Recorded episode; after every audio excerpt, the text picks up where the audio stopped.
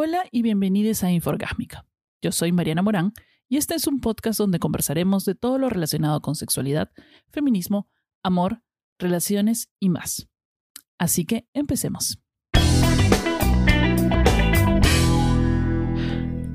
Día voy a retomar un tema que es muy importante. Es muy importante seguir reforzándolo porque creo que las personas se olvidan y las personas eh, siguen olvidando discutir este tema o muchos quieren dejar de discutirlo porque les parece absurdo, pero es bastante importante y son los micromachismos.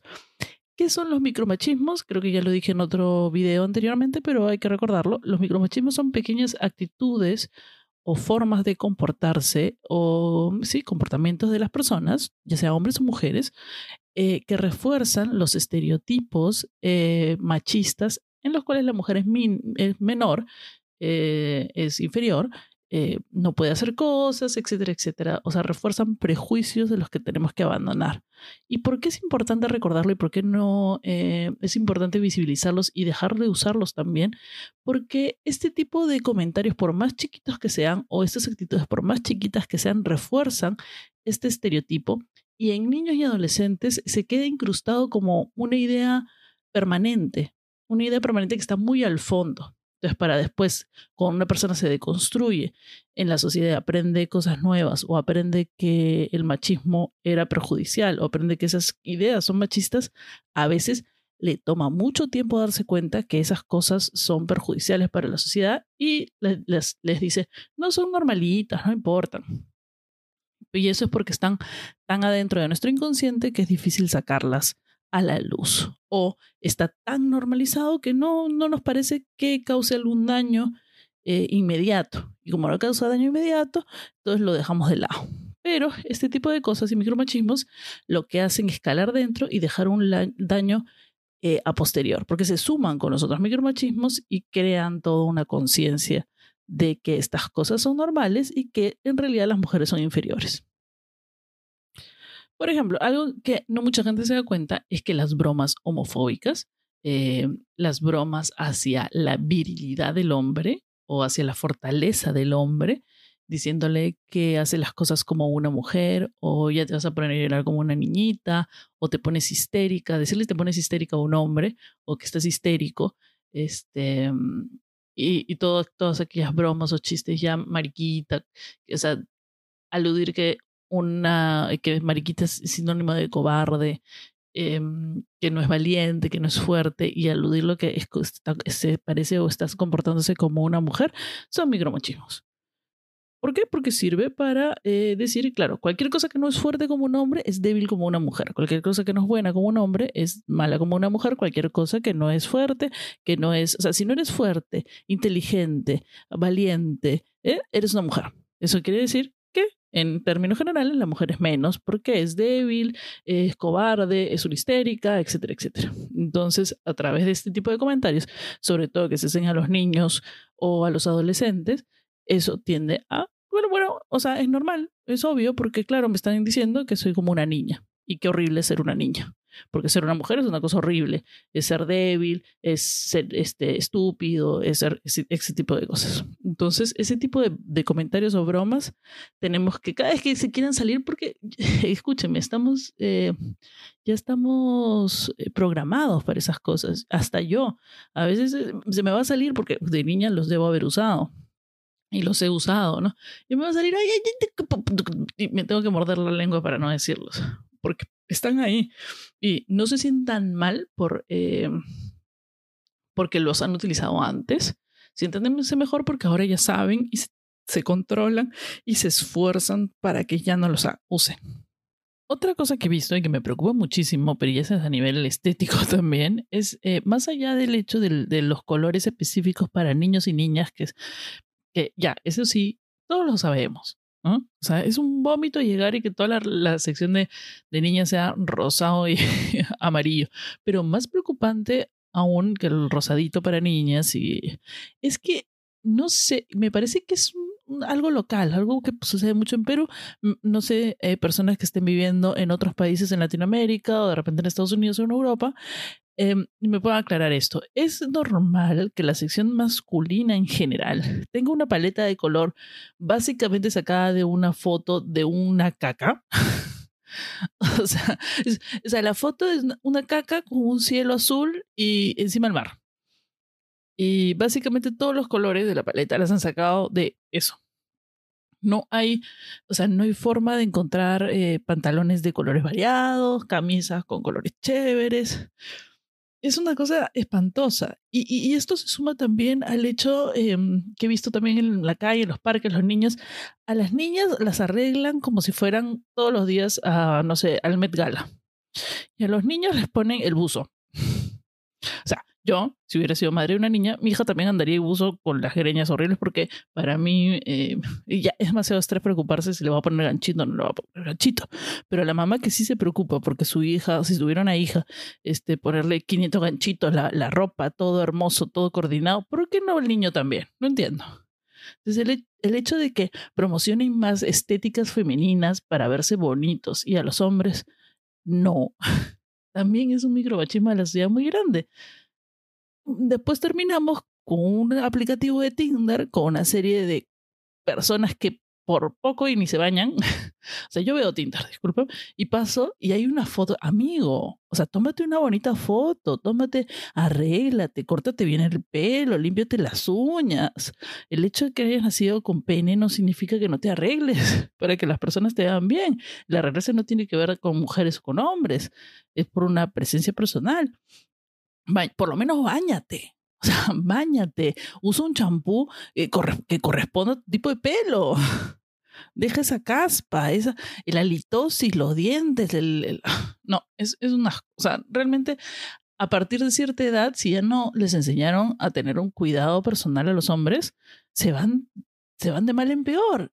Y cuando ya no y a mi edad ya uno no tiene dónde elegir porque todos son unos señores mal vestidos o vestidos aburridamente, con unos pelos mal cuidados, con unos dientes horribles y, no hay nada, nadie se, ni se preocupa por tomarse una buena foto.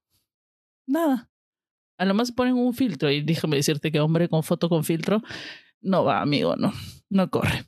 Así que ese también es otro micromachismo. Y perjudica a los hombres también, porque los perjudica en su imagen personal y terminan viéndose horribles después.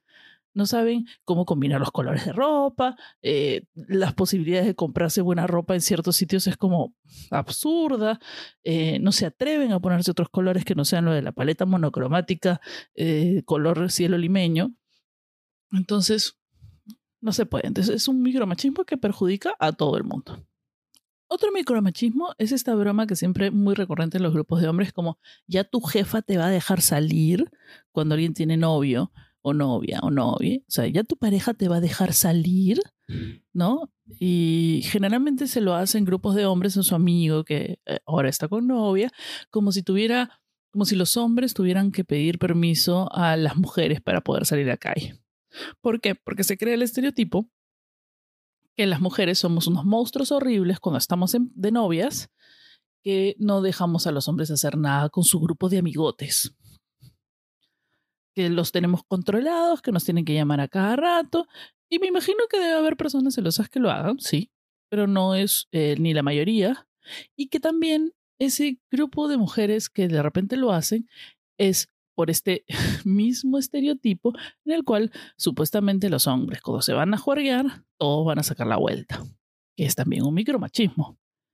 Hay hombres que nunca en su vida sacado la vuelta y nunca lo harían y nunca lo pensarían, y hay hombres que sí, pero existe el estereotipo del hombre que se va de juerga, ¿no? Los piratas, se van de juerga, se van al bullying, se van de puta, se van no sé dónde, se van a levantar chicas, se van con la otra, y que las mujeres nos quedamos en casa y todas somos celosas porque aparentemente todos los hombres hacen eso y todas las mujeres somos unas locas celosas, etcétera, etcétera. Entonces es un estereotipo que logra a los demás. Todos los hombres que me están escuchando seguramente eh, les llega el pincho porque sus, sus mujeres asumen, o sus, eh, sus mujeres, ¿no? En vez de decir sus mujeres como si fuera propiedad, qué terrible. Eh, sus parejas asumen que cuando se van de jugar con los amigos es un desmadre y que va a estar la amiga, la otra amiga, la no sé quién. O se van a ir a emborrachar y, y van a levantarse a alguien y les van a sacar la vuelta. imagino que un montón de veces los les han dicho lo mismo y asumen cosas. Cuando de repente el grupo de amigos se reúne y se pone a jugar calabozos y dragones. Reaburrido. en la casa de alguien hasta las 3 de la mañana. y tú estás asumiendo que se fue pues a, a tonear, no sé, de putas o cualquier otra cosa. Entonces, este, este, este, esta frase, no, ya te dejó salir tu mujer, qué sé yo, también refuerza ese estereotipo, refuerza estereotipos. Y no hay nada más perjudicial para la sociedad que seguir viviendo de estereotipos porque no te dejan, o sea, ya cuando una mujer llega a hacer un, a tener 18 años, en mayor de edad, ya tiene un montón de estigmas este, grabados en la frente ya tienes que ser así, ya tienes que ser así. Entonces ya cuando tienes enamorado dices, ay, pero es que eh, como todo el mundo, o sea, es el chiste común y es lo normal y es la regla que el, hombre saque la vuelta, entonces ya te empiezas a poner celoso, te empiezas a poner rabiosa de la nada y caes de nuevo en ese estereotipo del cual no, e, no estabas, en el cual, el cual no tenías, pero ahora te vuelves la loca celosa que le pide permiso. Punto aparte, nadie ninguna relación necesita pedir permiso para salir ni hombres ni mujeres, ni nada, ni casados, ni novios recientes, ni recién casados, ni por divorciarse. Tú no tienes por qué pedir permiso a tu pareja para salir. Tú le dices, hoy voy a salir con mis amigos. Si tenían algo programado, obviamente no la vas a cagar y no, no vas a hacer lo que te dé la gana si tú ya habías quedado con tu pareja en hacer otra cosa. Apenas es una pendejada.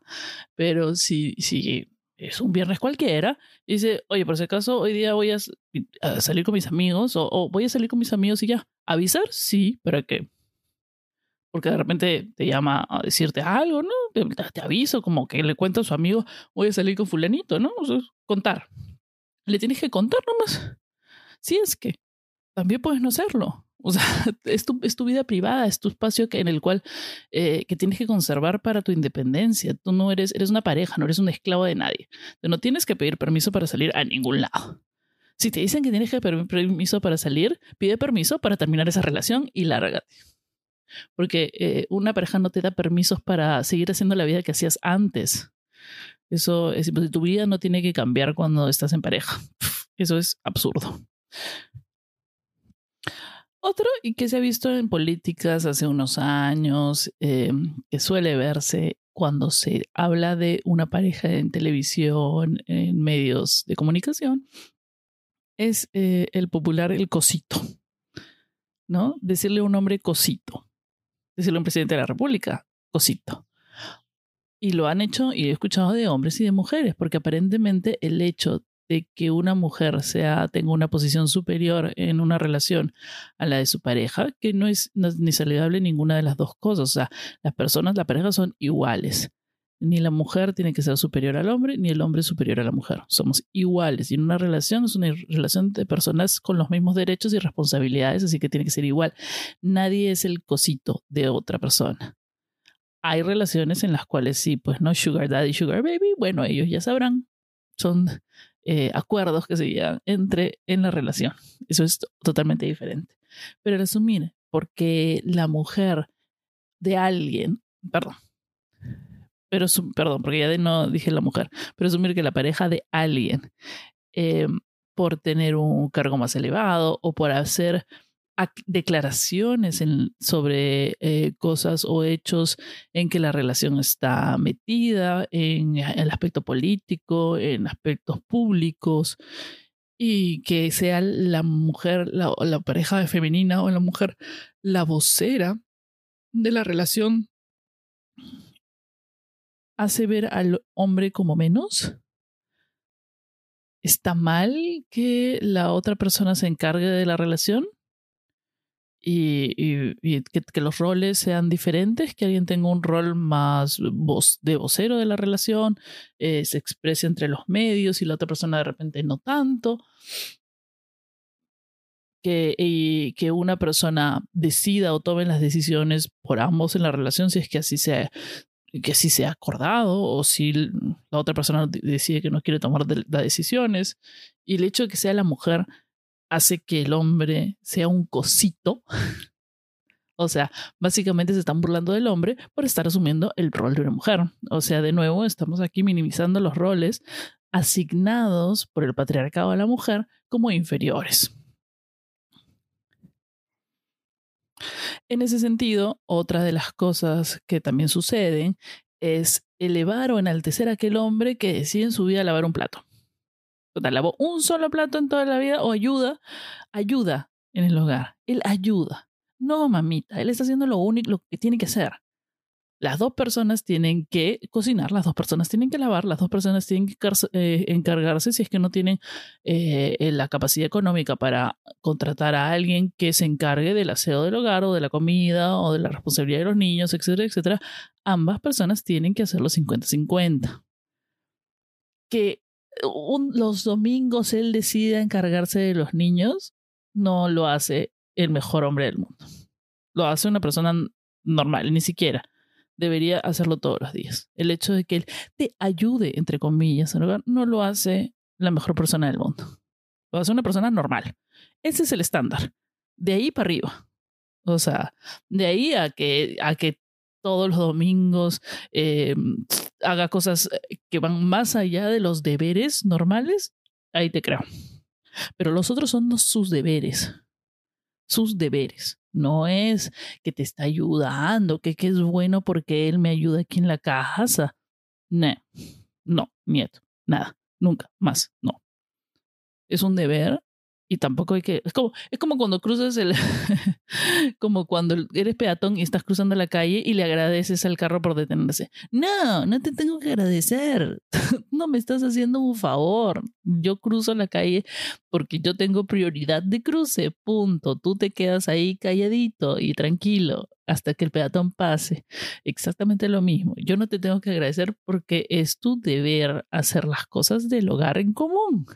No me estás ayudando, no estás haciendo algo que no deberías hacer, estás haciendo exactamente lo que tienes que hacer, así que no te tengo que agradecer. Estamos, porque yo lo hago y no veo que me agradezcas a mí. Así que nada, es mitad mitad. Y mientras lo hacemos todos, después nos tomamos un trabajo juntos y nos agradecemos por un buen trabajo mutuamente. ¿Qué tal?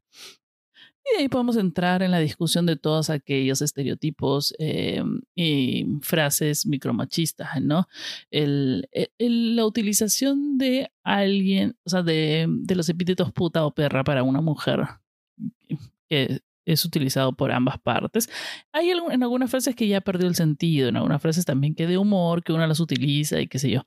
Pero em, con los niños o delante de los niños o, em, o de los adolescentes, aún se usa la terminología tradicional para decir que, o sea, hay epítetos para una mujer en el, la cual eh, tiene más sexo que los hombres, tiene sexo más seguido que los hombres, tiene mejor sexo, vive su vida sexual mejor o más saludable, tiene mejor vida sexual que la tuya, mira, tu envidia te, me la guardas.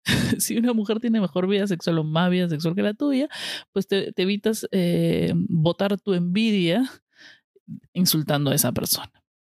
Si tú quieres más vida sexual, bueno, vaya y consígasela. no te tienes por qué meter en la vida sexual de otras personas. Una persona, una mujer, tanto como un hombre, pueden tener una vida sexual prolífica y maravillosa y todos los días y y jactarse de eso y ser como les venga en gana sexualmente hablando. Insultar a una mujer pero no al hombre, eso es un micromachismo. Hay, o sea, cuando alguien dice perro, no dice perro porque es un, pata que va y se tira todas, ¿no? Con un pata que va y se tira todas es un machazo, es un gilazo, un este pingalo acá, pingalo que he escuchado. Y aún así, no es un insulto tan jodido como que te digan perra o puta o zorra o lo que sea. Aún así seguimos usando el estereotipo en cual el hombre puede tirar como se le venga en gana, con quien se le venga en gana y qué sé yo, y la mujer no. Y ahí entran un montón de, por ejemplo, actitudes que a mí me parecen espantosas y las tenía en el grupo de amigos de mi, de mi ex, ex esposo.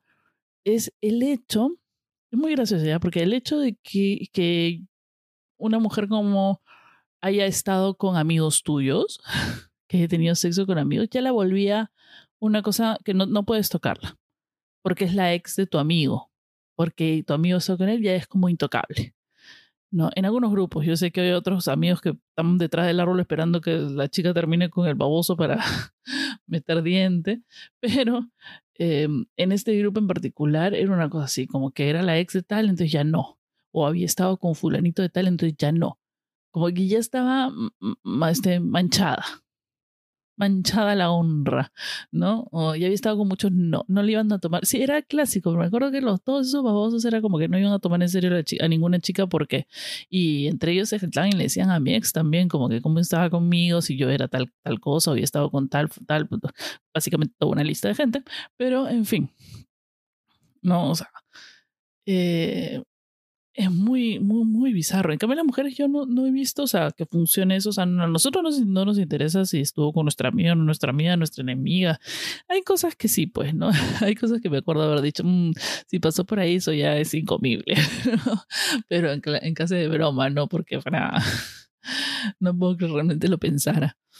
Eh, pero es otra cosa que eh, fortalece el estereotipo en el cual la mujer básicamente no puede hacer nada o si toma decisiones por su cuenta o sobre su cuerpo, sobre su vida, ya está, ya hay que minimizarla, menospreciarla y ya no es una especie de objeto de deseo, ¿no?